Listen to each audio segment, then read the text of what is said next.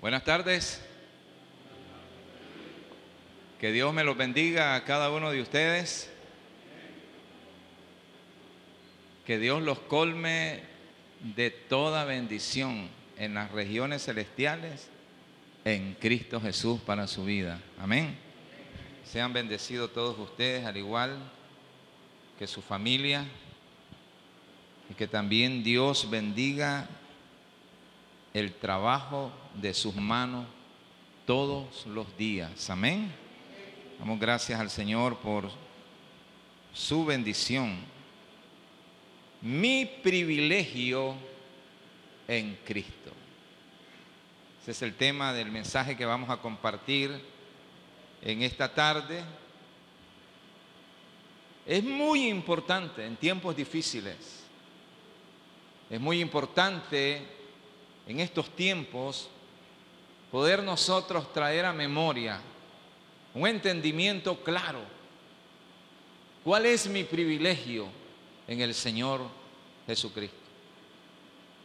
Ahora que estoy en Cristo, ¿quién soy? ¿Cuáles son las cosas a las cuales yo tengo acceso? Porque dejé el mundo.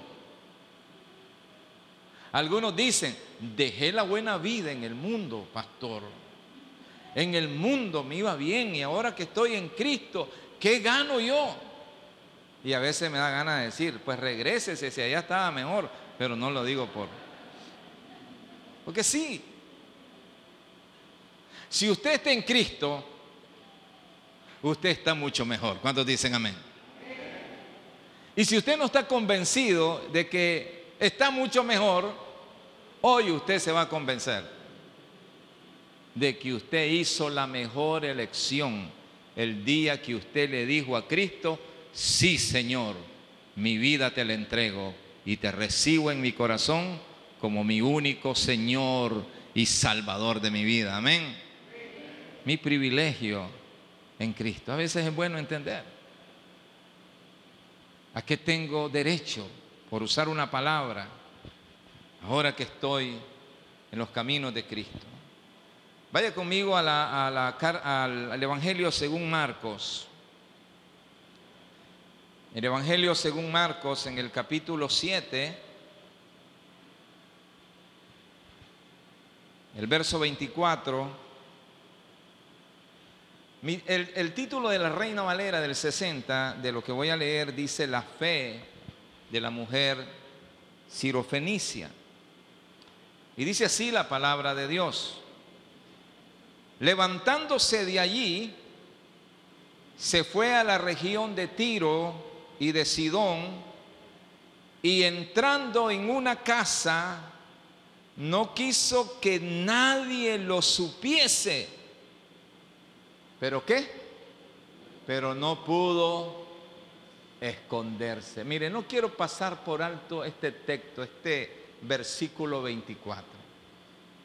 Pero Cristo había tenido unos días de mucha faena ministerial, de mucho trabajo ministerial.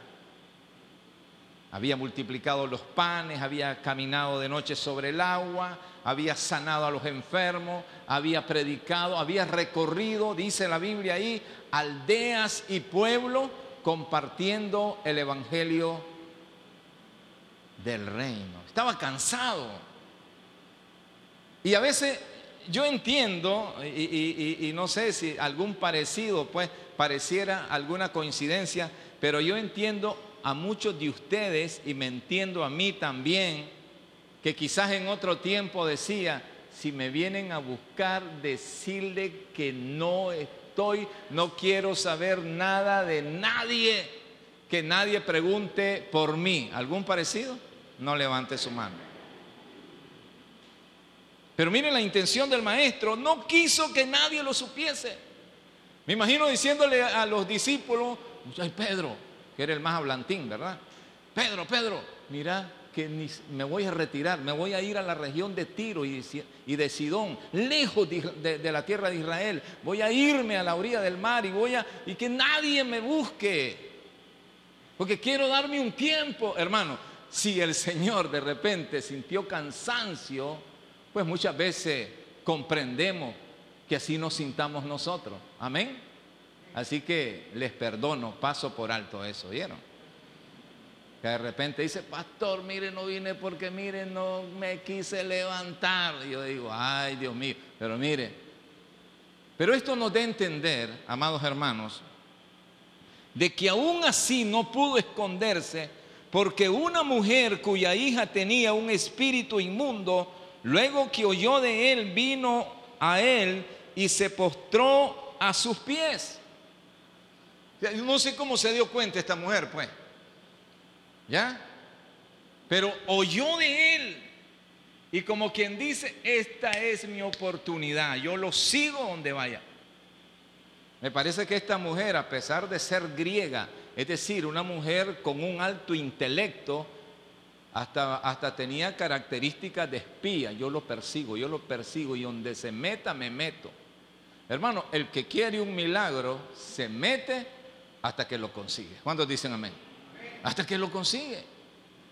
Pero esta mujer era griega, no era del pueblo de Dios. Dice que la mujer era griega y sirofenicia de nación y le rogaba que echase fuera de su hija al demonio. Note, le rogaba. O sea, que había una discusión allí de palabras. Yo siento que a Dios no le podemos estar, no le debemos rogar, no necesitamos rogarle al Señor. No por nuestras rogativas oraciones vamos a tener algo de Dios, no lo, necesitamos. Pero esta mujer le rogaba que sanara a su hija de un espíritu que le atormentaba. Pero Jesús le dijo, ya me imagino que el Señor usando de misericordia no la dejó sin esperanza, sino que le dijo, deja primero que se sacien los hijos porque no está bien tomar el pan de los hijos y echarlo a quienes? A los perrillos. Respondió ella y le dijo, sí señor, pero aún los perrillos debajo de la mesa comen de las migajas de los hijos. Entonces el Señor le dijo, por esta palabra que has dicho, por esta palabra de fe que has dicho, ve, el demonio ha salido de tu hija.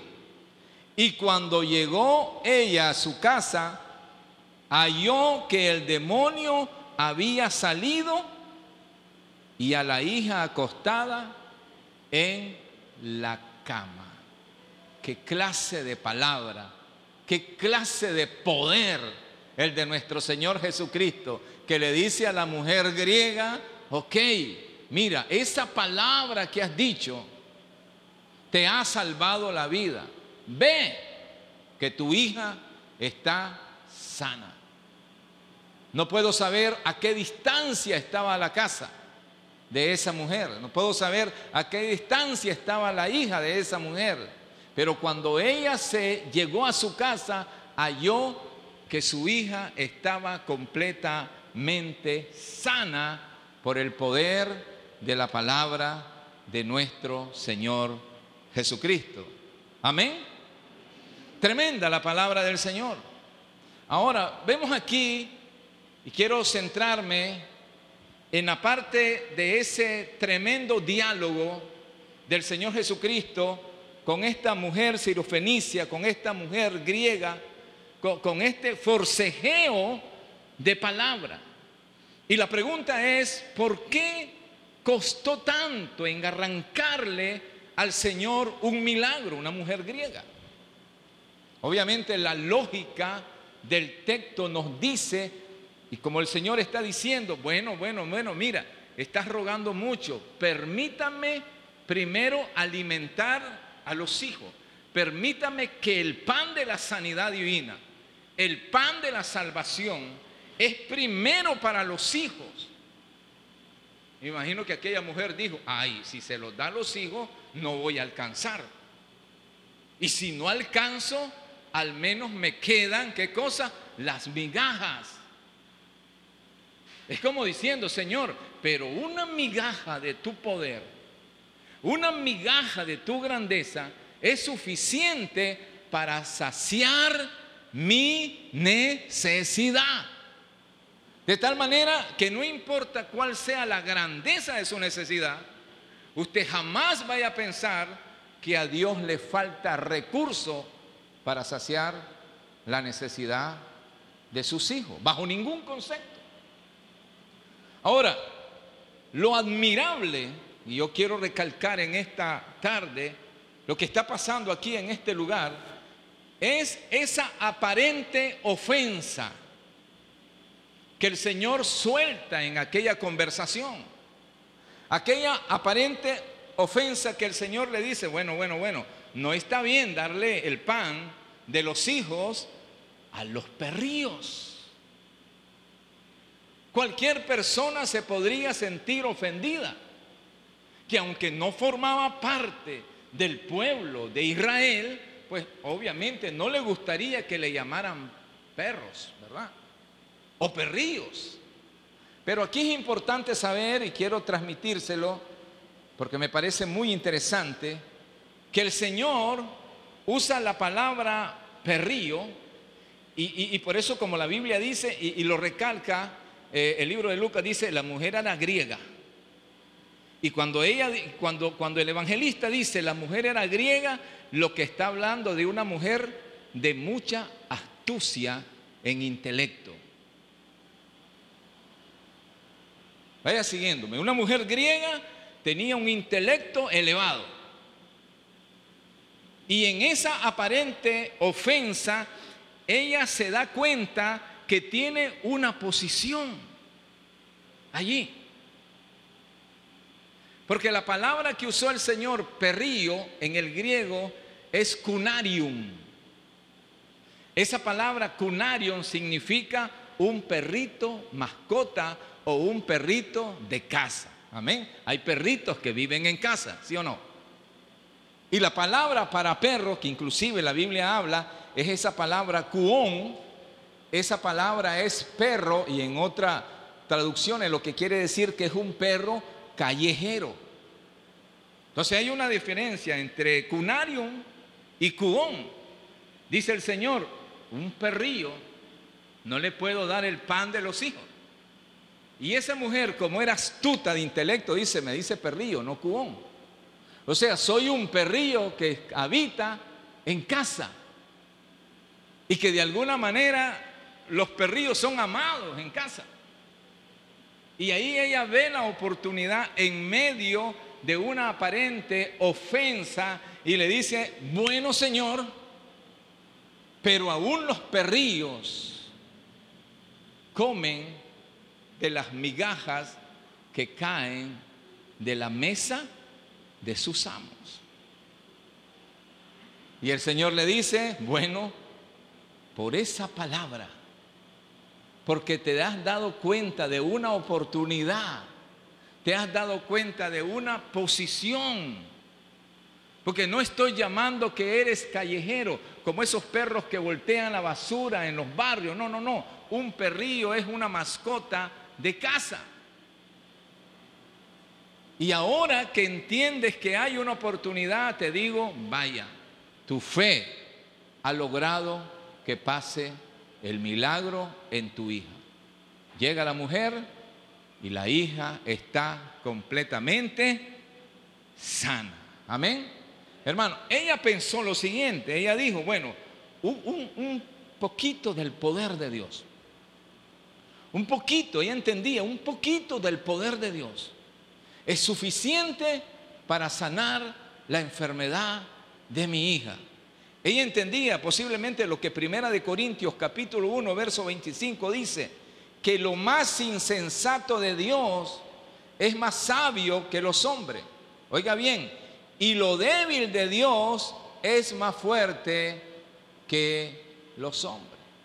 Es decir, si del Señor nada más necesito un poquito de su poder para que mi situación sea sanada, para que mi necesidad sea provista. La pregunta es, ¿fue fuerte la batalla que tuvo esta mujer?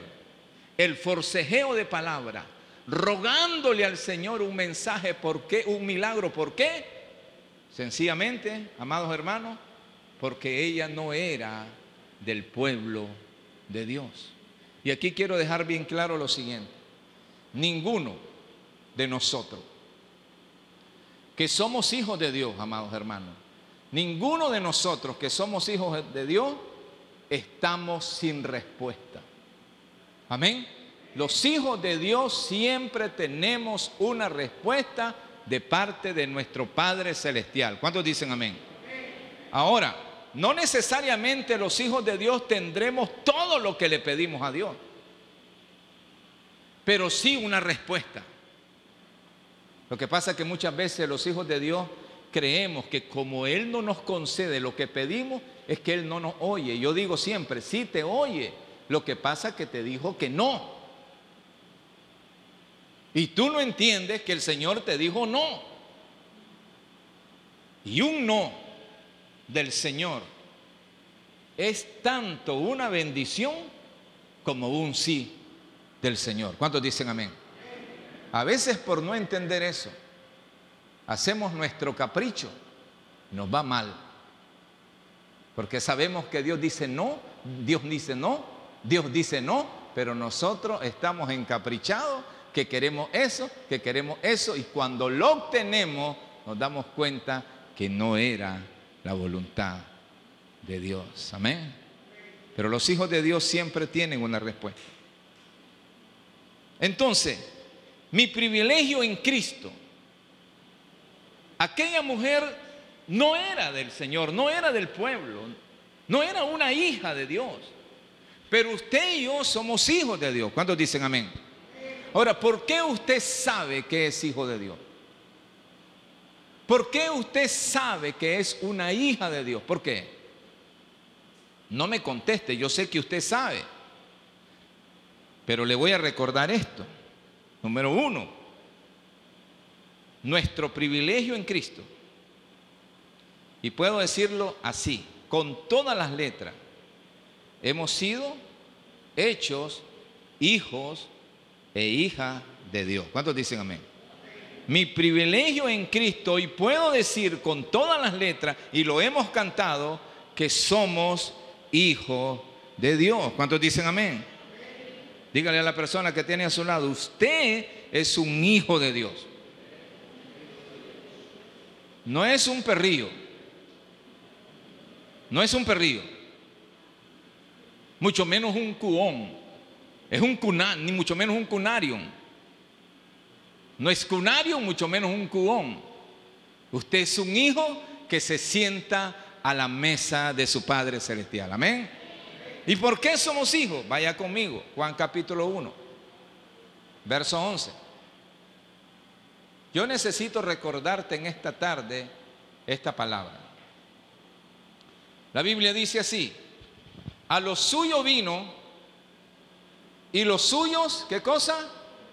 Es decir, el Señor vino al pueblo de Israel. El Señor vino hace dos mil años al pueblo judío. Y déjeme decirle, amados hermanos, que el pueblo judío no le recibió. El pueblo judío que hizo, lo rechazó. Mire, yo no tengo nada en contra, hermano, de, de mis hermanos en Cristo que se ponen una bandera de Israel, que se ponen la, estrella resplandeciente de David. Yo no tengo nada contra mis hermanos, pero déjeme decirle que ese pueblo todavía rechaza a nuestro Señor Jesucristo. Yo no tengo nada en contra cuando escucho a alguien ahí por las redes decir, eh, y escucho a un evangelista que es judío, dice, ¿cuántos bendicen a Israel? ¿Cuántos bendicen a Israel? Y yo digo, ¿cuántos bendicen a la iglesia de Cristo que está esparcida por todo el mundo? Nadie dice eso. Y no estoy en contra del pueblo de Israel. El pueblo de Israel va a tener un trato con Dios. Pero usted vaya y predique en Israel la palabra de Cristo. Vaya, vaya, haga, haga una pruebita. Haga una prueba. Vaya a predicar a Israel. A Cristo. Vamos a ver qué le va a pasar. He visto en video cómo los cachetean, cómo lo escupen. Y no soy anti-israelita creo que somos israeles espirituales, ¿verdad? Pero más que eso, somos la iglesia lavada, redimida por la sangre de Cristo. Somos la iglesia del Cordero, amén. Somos la iglesia del Cordero. Entonces a los suyos vino y los suyos no le recibieron. Mas a todos los que le recibieron, a los que creen en su nombre, les dio potestad de ser hechos. ¿Qué cosa? Hijos de Dios, las cuales no son engendrados de sangre, ni de voluntad de carne, ni de voluntad de varón, sino de Dios. Mi privilegio en Cristo es por haberlo recibido, por haber creído en Él, el Señor me ha hecho un hijo de Dios. Amén. No un perrillo, sino un hijo de Dios. Yo de usted le doy un fuerte aplauso al Señor. Él me dio el privilegio. Mi privilegio en Cristo hoy es que soy llamado hijo de Dios. Número dos, mi privilegio en Cristo es que hemos sido enriquecidos en todas las cosas. Oiga bien lo que está diciendo la palabra. Vaya conmigo a Primera de Corintios, capítulo 5 capítulo 1, perdón, Primera de Corintios 1, verso 5 al 7. Hemos sido enriquecidos en todas las cosas. Hermano, yo te veo a ti. Yo te voy a decir que tú has sido enriquecido en todas las cosas en Cristo Jesús. ¿Por qué? Porque estamos sentados juntamente con Cristo en las regiones celestiales. Bendecidos espiritualmente en todas las cosas. Mire lo que dice el apóstol Pablo al respecto. El apóstol Pablo dice, porque en todas las cosas fuiste enriquecido. ¿En cuántas cosas? Diga conmigo, en todas las cosas fuiste enriquecidos en Él, en toda palabra y en toda ciencia. Así como en el testimonio acerca de Cristo ha sido confirmada en vosotros de tal manera que nada os falta en ningún don, esperando la manifestación de nuestro Señor Jesucristo. Todo lo suficiente, oiga hermano, todo lo que requerimos para una espera exitosa de nuestro Señor Jesucristo, lo tenemos porque hemos sido enriquecidos en todas las cosas. La mayor bendición de la cual usted puede hablar, amado hermano, es de palabra y ciencia.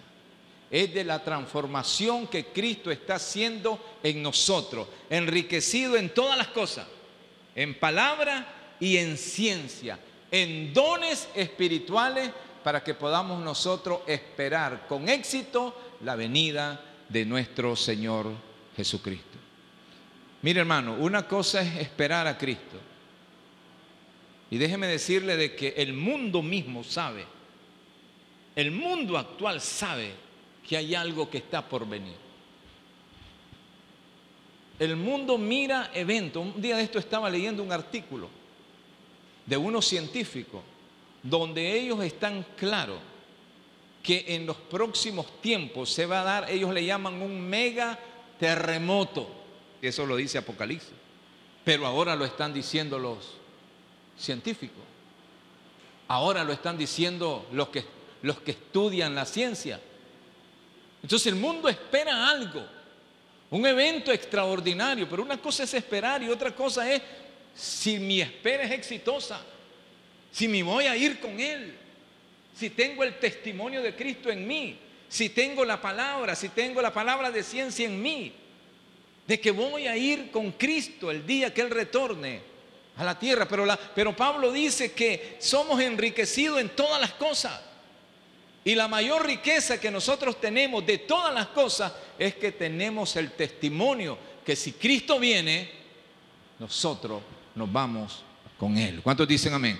¿Cuántos esperan a su Salvador?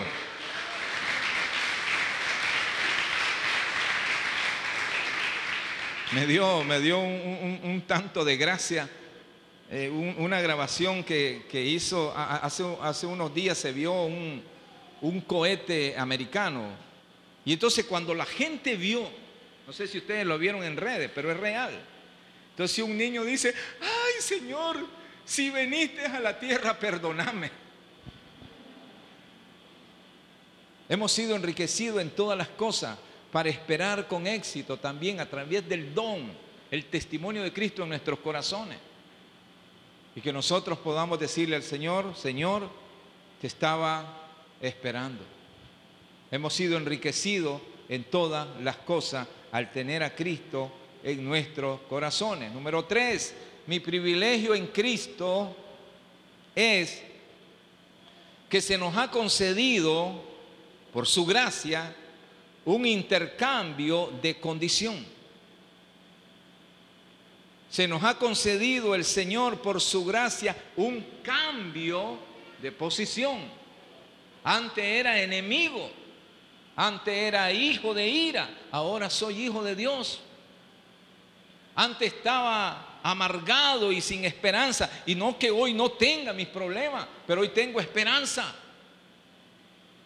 Hoy estoy en una condición diferente. ¿Por qué? Porque hoy no estoy solo. Usted no está sola. Usted no está solo. Usted no lucha solo.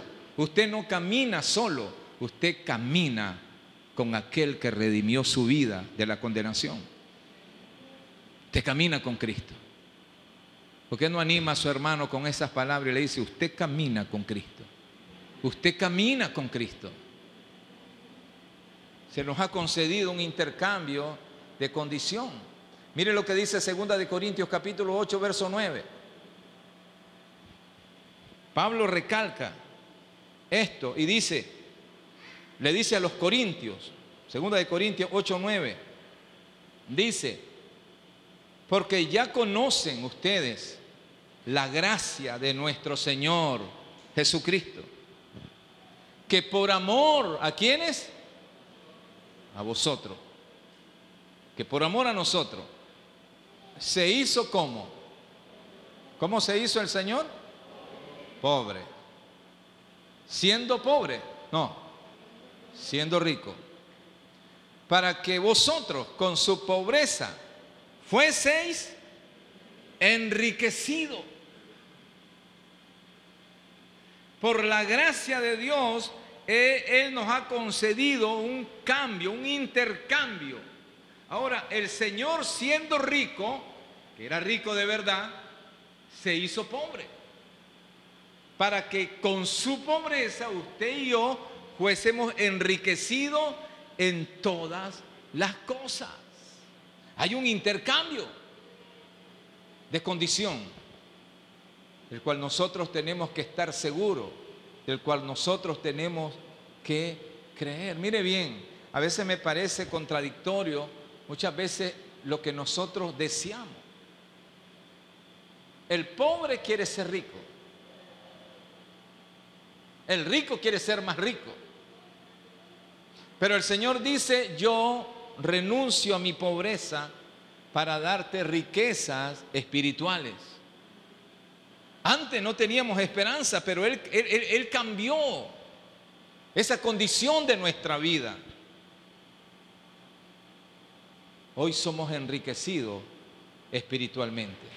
Es como que el Señor está diciendo, hey, bueno, yo voy a cambiar tu enfermedad por salud. Yo voy a hacer un intercambio. Yo me llevo tu enfermedad y yo te doy salud.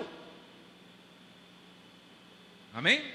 Yo me llevo tu tristeza, yo me llevo tus dolores y yo te doy el gozo de la salvación, la alegría que da el Espíritu Santo. ¿Cuántos dicen amén? Hay un intercambio. Él nos ha concedido un intercambio de condición. Antes no teníamos esperanza en nada, pero hoy estamos llenos de fe y de riquezas espirituales. En otro tiempo éramos gente sin esperanza. Mire lo que dice Efesios, capítulo 2, verso 12. Dice que en aquel tiempo, ¿cómo estábamos en aquel tiempo? ¿Cómo estábamos antes? Sin Cristo. Alejados de la ciudadanía de Israel y ajenos a los pactos de la promesa, sin esperanza, sin Dios en el mundo.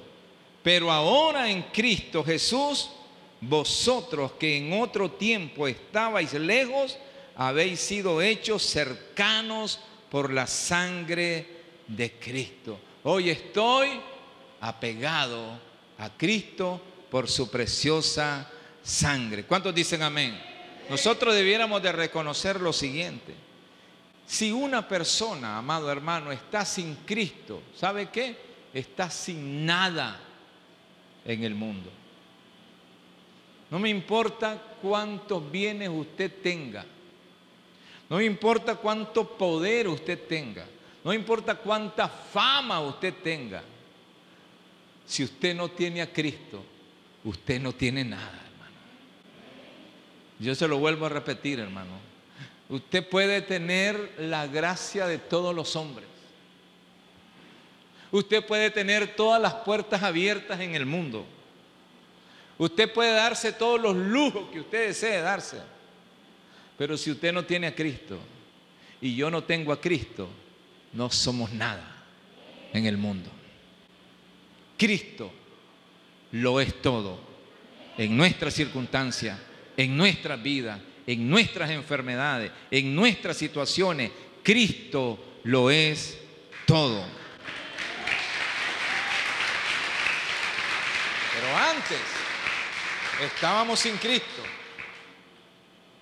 sin ciudadanía celestial, lejos de los pactos, esos pactos de bendición, esos pactos de promesa, sin esperanza, sin Dios en el mundo. Pero hoy, gracias a Él, nos ha hecho sus hijos y nos ha acercado a Él por medio de la sangre de Cristo. ¿Cuántos dicen amén? Amén. No sé lo que usted pase, pero nada de lo que usted está pasando, hermano, está lejos de la mano de Dios para darle una respuesta precisa. Nada de lo que usted esté pasando. Antes no teníamos esperanza. Antes sin Cristo, cualquier situación que pudiéramos estar pasando, lo que, lo, que nos esperaba era el suicidio. ¿Cuántos de ustedes no se quisieron matar en el mundo? ¿Verdad? Si hoy en nuestras pruebas nos ponemos tristes, pero ¿cuánta gente en el mundo no se quiso matarse? ¿Y cuánta gente se está matando en el mundo? ¿Verdad que sí? No, dice, lo mejor es la muerte.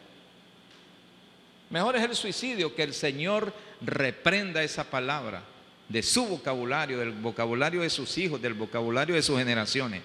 Porque si tenemos a Cristo, tenemos esperanza. Amén. Con Cristo lo tenemos todo. Y número cuatro, y termino. Hoy vamos a sentarnos a la mesa con el Señor y vamos a recuperar nuestro ánimo, nuestro espíritu de vida, nuestro espíritu de cristianismo de sentirnos gozosos porque Cristo nos halló, Cristo nos levantó. Y lo cuarto es que nuestro privilegio nos da el acceso a todas las cosas que son necesarias para nuestro propósito. Uno de los privilegios que nosotros tenemos en Cristo es que tenemos el acceso a todas las cosas que son necesarias para nuestro propósito, para que usted no vaya a decir algo, ¿verdad? Como decir, oye, el pastor en la prédica dijo de que no tenemos, no, tenemos mucho en Cristo. Y lo más grande que tenemos en Cristo es nuestra salvación, es nuestra seguridad, que si un día de esto alguien parte para el Señor, nos encontramos con Él por toda una eternidad. ¿Cuántos dicen amén? Pero también Él nos da la promesa de tener acceso a no dejarnos desprovistos porque si somos hijos, estamos provistos de nuestro Padre de todas las cosas que nosotros necesitamos. Allá le decía a una persona hoy por la mañana, mire, tú viajas 36 kilómetros a la iglesia. Y obviamente necesitas un buen carro porque va el miércoles y va el jueves. Y esa cosa es necesaria para cumplir tu propósito. ¿Cuántos dicen amén? Muchos de ustedes vienen de lejos. Aquí tengo a una familia de Masaya, viene desde Masaya. Y no falla el jueves, no falla el grupo de conexión, no falla la iglesia el domingo. ¿Y qué digo yo? Bueno, oro para que Dios, ese carro esté más nuevo que nunca. Porque Dios nos da lo necesario para nuestro propósito. ¿Cuántos dicen amén? Problema es que cuando Dios nos llena, nos suple las manos, y luego nos olvidamos del Señor. Porque pensamos solamente en nosotros. Mi privilegio en Cristo es que tengo acceso a las cosas que necesito para mi propósito de vida, en mi familia y en el servicio al Señor. Mire lo que dice Romanos 8:31. Dice, ¿qué pues diremos a esto? Si Dios es por nosotros, ¿quién puede decir con ganas? ¿Quién contra nosotros? Si Dios es por nosotros, ahora no sé cuál es tu lucha, porque te aseguro que muchos de ustedes están luchando. Pero si Dios es por tu vida, nadie contra tu vida. Amén. Si Dios es con la iglesia, nadie contra la iglesia. Que Él está con nosotros.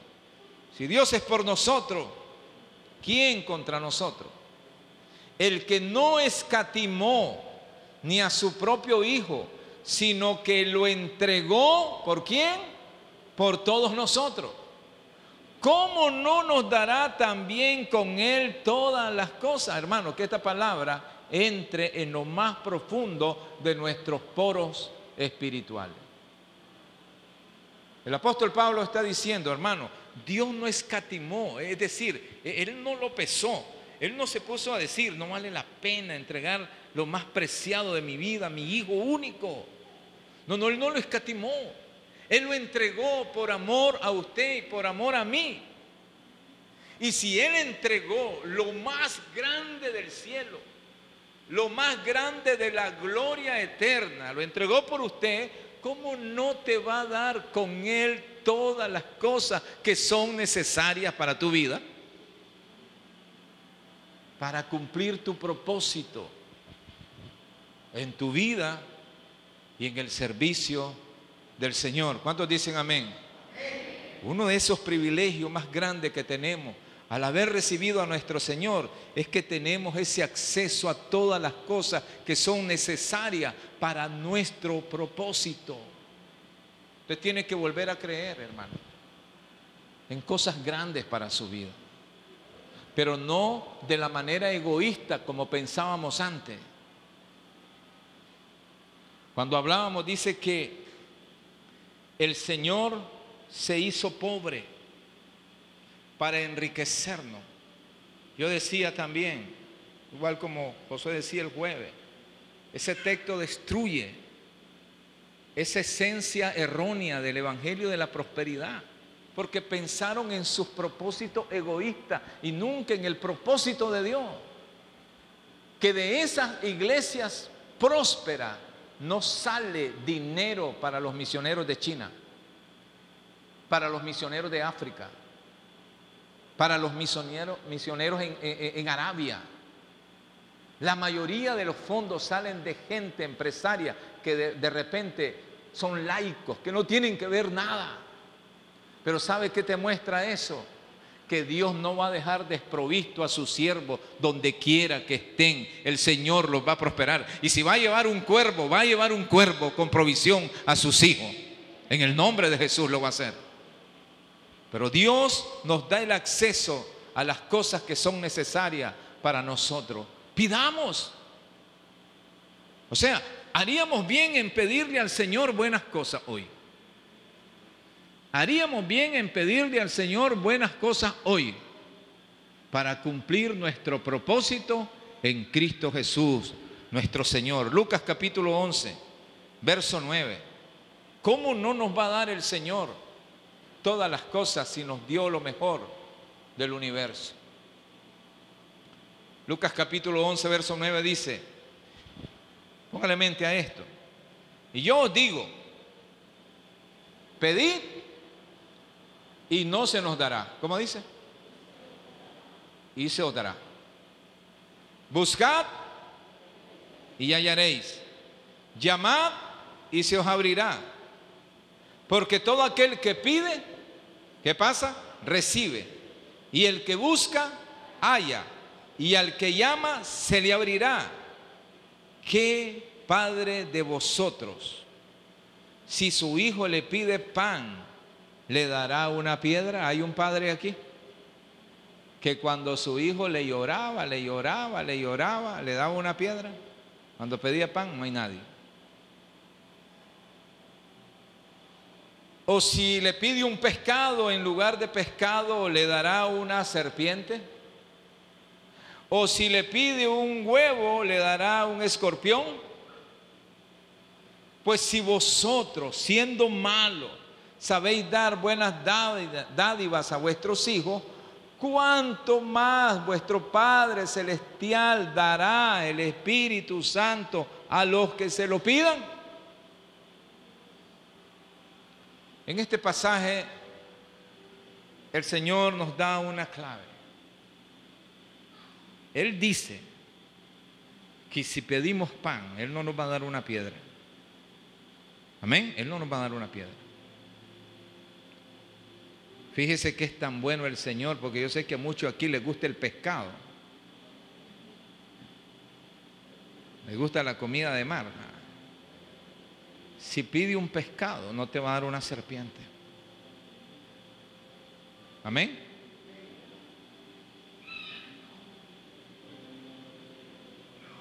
Él nos va a dar las cosas que son necesarias. Dice, ¿cuánto más el Padre Celestial no nos va a dar el Espíritu Santo? ¿Qué quiere decir eso?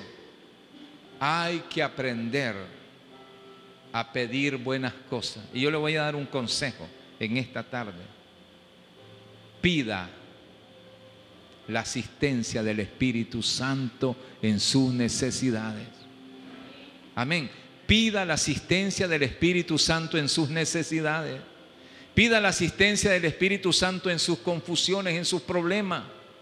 Porque cuando usted pida la dirección del Espíritu Santo, el Señor le va a dar la estrategia para salir del rollo en que usted está metido, hermano. El ser hijo de Dios nos da el acceso a todas las cosas que necesitamos para nuestro propósito. ¿Cuántos dicen amén? Aquella mujer seriofenicia batalló, batalló, batalló, sencillamente porque era extranjera.